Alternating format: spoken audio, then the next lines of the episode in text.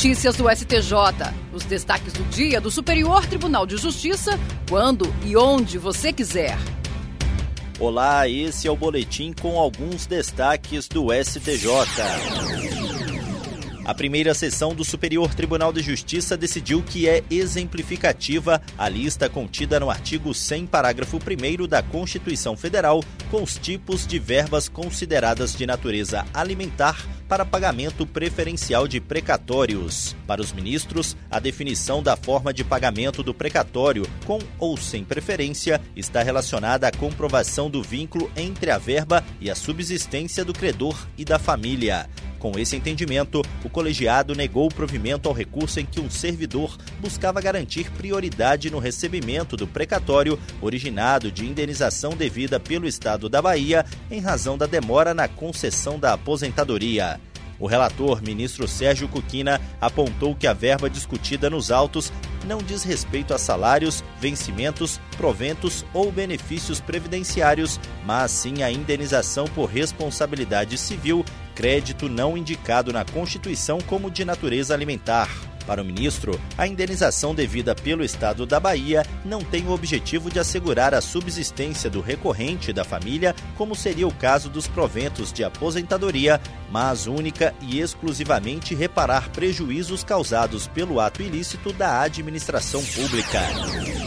A primeira turma do Superior Tribunal de Justiça decidiu que é possível admitir para julgamento um recurso especial que alegue violação do artigo 1022 do Código de Processo Civil, sem indicar o inciso violado, desde que nas razões recursais haja demonstração inequívoca do vício atribuído à decisão recorrida e de sua importância para a solução do caso. O artigo 1022 trata dos embargos de declaração e os três incisos relacionam os vícios que justificam sua oposição.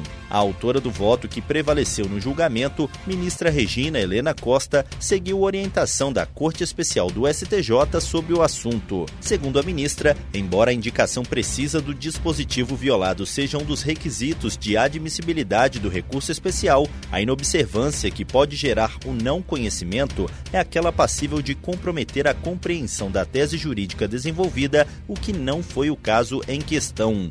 A ministra verificou que é possível identificar de forma inequívoca tanto as teses relacionadas aos vícios integrativos constantes do acórdão recorrido, quanto a importância delas na solução da controvérsia.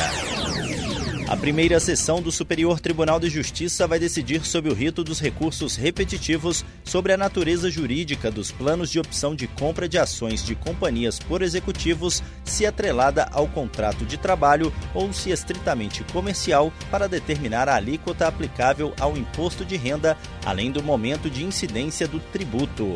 A questão está cadastrada como tema 1226 e tem como relator o ministro Sérgio Cuquina. O colegiado determinou a suspensão dos processos que versem sobre a mesma questão jurídica e estejam em tramitação a partir da segunda instância em todo o território nacional. Sérgio Cuquina destacou que o caráter repetitivo da matéria foi evidenciado pela Comissão Gestora de Precedentes e de Ações Coletivas do Tribunal, segundo a qual o sistema interno da Procuradoria-Geral da Fazenda Nacional registra mais de 500 processos com a mesma controvérsia tramitando nas sessões judiciárias federais. A possibilidade de aplicar o mesmo entendimento jurídico a diversos processos gera economia de tempo e segurança jurídica. E esse foi o STJ Notícias de hoje. Se quiser ouvir mais, acesse o Spotify ou o SoundCloud do STJ. Tchau, tchau. Notícias do STJ, uma produção da Secretaria de Comunicação Social do Superior Tribunal de Justiça.